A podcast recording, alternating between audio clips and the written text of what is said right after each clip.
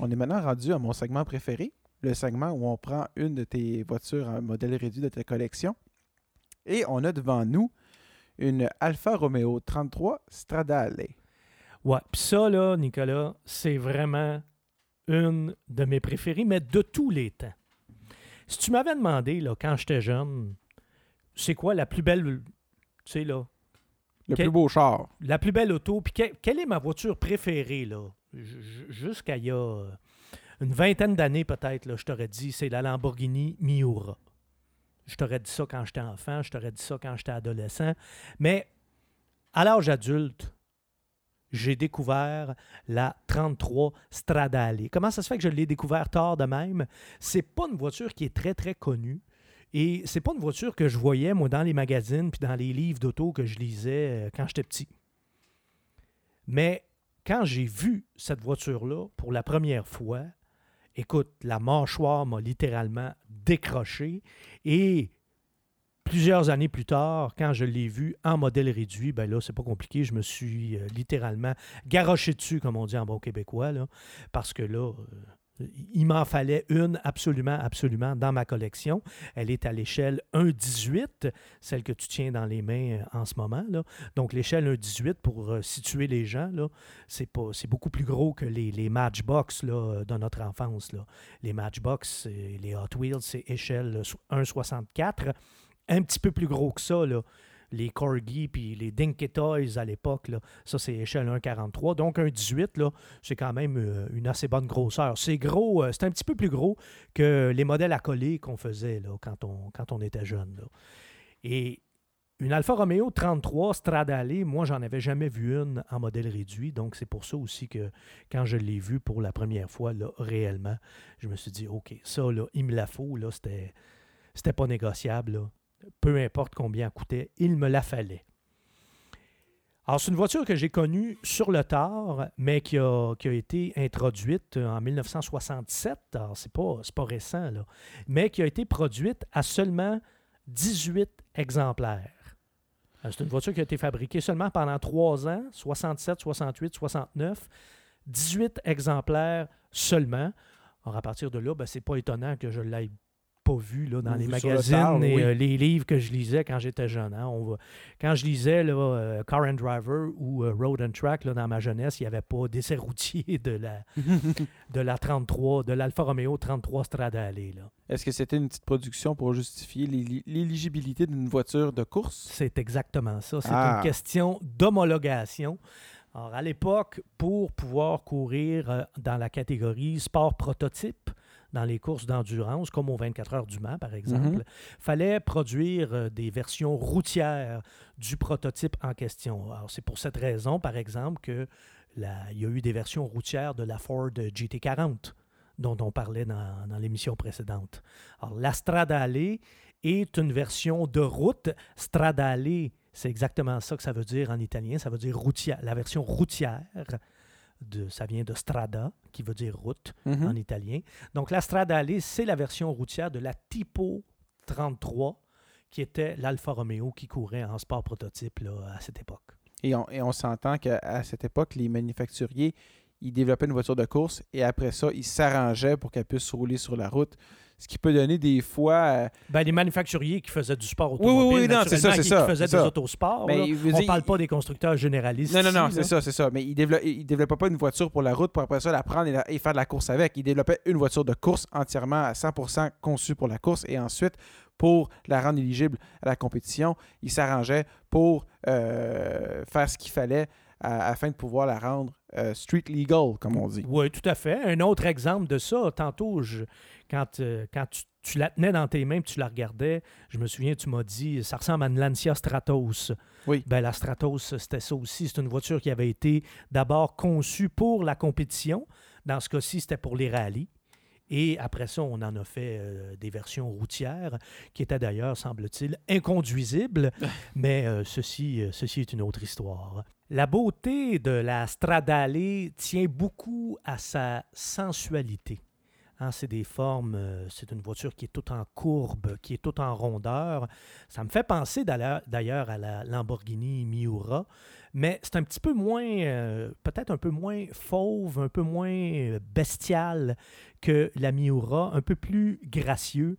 Alors, c'est vraiment une superbe voiture, puis évidemment, il y a juste un Italien qui peut dessiner une voiture comme ça.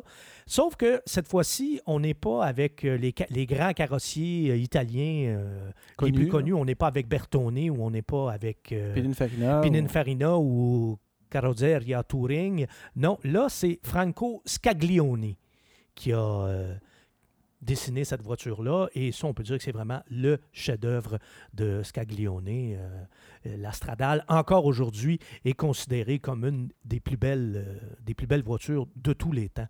Alors, c'est pas une beauté qui est qui est discrète ou euh, froide, c'est pas une beauté qui est statique. Il y a quelque chose de très, très latin. Là. On regarde la Stradale et on se dit, ouais, OK, ça va être, ça va être torride. Là. D'ailleurs, je pense que s'il existait une incarnation mécanique du péché, ce serait elle. D'ailleurs, ça, c'est tout le contraste de l'Italie. hein. C'est, c'est le berceau du catholicisme, Oui. mais c'est aussi le berceau de la séduction. Et ça, ça se reflète également dans leur voiture. là. Alors, si la Stradale est si rare, tu l'as dit, Nicolas, c'est qu'elle a été construite à des fins d'homologation. C'était une voiture qui était destinée euh, à la course automobile. Mais même si c'est une version routière euh, d'une voiture de course, on y a vraiment donné une, ca- une carrosserie qui est propre euh, à elle.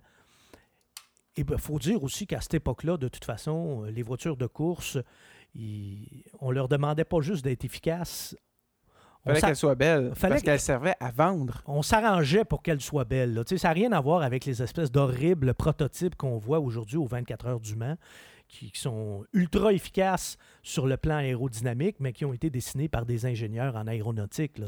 Oui. c'est pas, euh, pas des designers italiens. la, fonction prime sur, euh, sur l'apparence de la voiture. là. Voilà, exactement. C'est pas des, des designers italiens qui, qui dessinent des voitures de course là, aujourd'hui, tandis que là, avec la, la Stradale... Dans le temps, il fallait que la voiture soit belle et qu'elle gagne. Voilà. On a ça avec la Typo 33. La version routière, ben, elle est encore plus belle. Et non seulement elle a une, carro- une carrosserie euh, qui est distincte, qui est bien à elle, mais pour l'époque, c'était très avant-gardiste. C'est une carrosserie qui est entièrement en aluminium, qui repose sur un châssis tubulaire qui est lui aussi en aluminium. Wow. Et à l'arrière, en position centrale arrière, ben là, on a le moteur, hein, comme les, les voitures de course de l'époque. Moteur qui est en arrière de l'habitacle. C'est un petit V8. Quand je dis petit, c'est un 2 litres. Oh! Un petit V8 de 2 litres à injection. Déjà, l'injection Mhm. pour l'époque, c'était pas euh, si courant. Boîte manuelle à six rapports. Et ça, à l'époque, on voyait ça essentiellement dans les voitures de course. Puis c'est une voiture qui est, euh, qui est allégée au maximum parce qu'elle est dépourvue de tout accessoire qui est lié au confort. Pas compliqué, là. Tu n'as pas, euh, pas de climatiseur dans une, euh, dans une voiture comme ça. Là. Il n'y a pas de radio non plus. Là. Ben, Il n'y a rien. Il n'y a rien, c'est pas compliqué. Comme je te dis, c'est comme tu l'as si bien dit, en fait, tantôt, c'est une voiture de course, mais qui est street legal, comme, on, le dit euh, couramment. Donc, la Stradale, c'était un poids, un poids plume.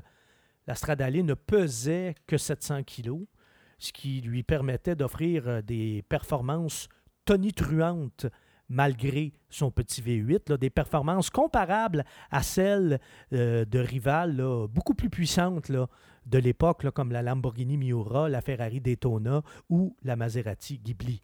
700 kilos. 700 kilos, t'as bien ça, c'est entendu. plus léger qu'une Suzuki Cappuccino.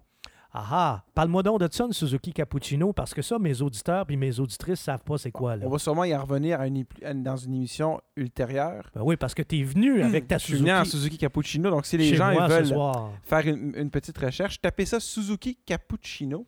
C'est une voiture japonaise fabriquée par Suzuki, qui a été fabriquée de 1992 91 à 1998. C'est une toute petite décapotable. C'est comme une mini Miata. Mini. Miata, parce que c'est en fait c'est une voiture qui fait partie de la catégorie des K-cars. Ce sont des voitures qui sont construites selon des barèmes gouvernementaux japonais.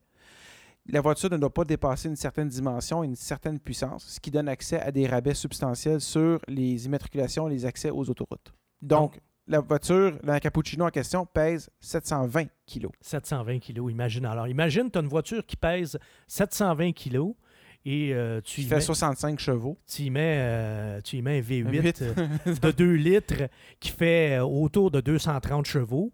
Ah Ben, c'est ça. Ça donnait à la, à la Stradale à l'époque des, des, des, des- des performances qui étaient, impressionnant, euh, là. qui étaient dignes des, vo- des voitures rivales qui avaient des V12 ou, euh, ou des gros V8. là, tu sais. Mhm. Euh, C'était des, des performances comparables. J'ai dit la Lamborghini Miura. Ben, dans la Miura, on avait un V12 de 4 litres. La Ferrari Daytona qui avait un V12 elle aussi. La Maserati euh, Ghibli qui avait un gros V8. Alors que là, cette toute petite voiture faisait 0-100 km/h en moins de 6 secondes, ce qui était beaucoup à l'époque. là. C'était très vite. Et qui avait une vitesse 33 maximale de Stradale, 260 c'est indiscutablement un des classiques de la marque Alfa Romeo. Une marque qui en comporte d'ailleurs plusieurs classiques. Là. Mais ça, c'est peut-être le classique d'entre les classiques. C'est une des plus célèbres, une des plus mythiques, Alfa Romeo. Voiture euh, de course, donc euh, à peine habillée euh, pour la route. Là. Voiture de course aussi qui avait un moteur conçu par Carlo Citti, qui est un ingénieur italien légendaire, étroitement associé à Alfa Romeo. En fait, je dirais même pas étroitement associé, je dirais indissociable d'Alfa Romeo. Et l'extrême rareté de cette voiture-là fait en sorte aussi que sur le marché des collectionneurs, ben, eh, on atteint des prix euh, stratosphériques. C'est une des rares Alfa Romeo qui se vend dans les sept chiffres. Wow. Oui, oui, là, on parle de plusieurs millions. Mais écoute, il y en a eu 18 de produites aussi. Ceci explique cela en partie. là. En grande partie, même. Mhm. Finalement, Philippe, es-tu capable de trancher entre euh, la Miura et la Stradale pour le titre de la plus belle de tous les temps? Je t'avoue que j'ai bien de la misère. Parce que sentimentalement, je te dirais que c'est la Miura. Moi, la Miura, c'est mon amour d'enfance. C'est le poster car. Euh, bah, mais plus que ça, je dirais que c'est mon premier amour. C'est la première auto qui m'a fait vraiment triper. J'ai souvent dit que si j'aimais tant euh, les automobiles, c'était en partie et même en grande partie grâce à la Miura. Donc là, j'ai un petit peu, je trouve ça un petit peu difficile pour moi de la renier. C'est comme je un divorce. là. Ben, je suis vraiment obligé de trancher ou euh, c'est de là. Non. je peux tu écoute, juste en matière automobile, juste pour ça, je peux-tu être bigame? Je peux-tu en avoir deux? Je pense qu'il n'y a personne qui s'offusquerait. Ben écoute, de ça. hon- honnêtement, là, si on y va euh, disons, froidement, là, dans la mesure où il y a tellement de passion qui, me- qui me relie à une ou l'autre des deux autos que c'est difficile d'avoir la tête froide. Mais, euh, ben, regarde, on va, on va y aller avec un jugement à la Salomon. Sont aussi belles l'une que l'autre, mais pour des raisons différentes. Ouais, t'as bien patiné, là. Ben, disons que j'ai donné euh, mon 110. euh,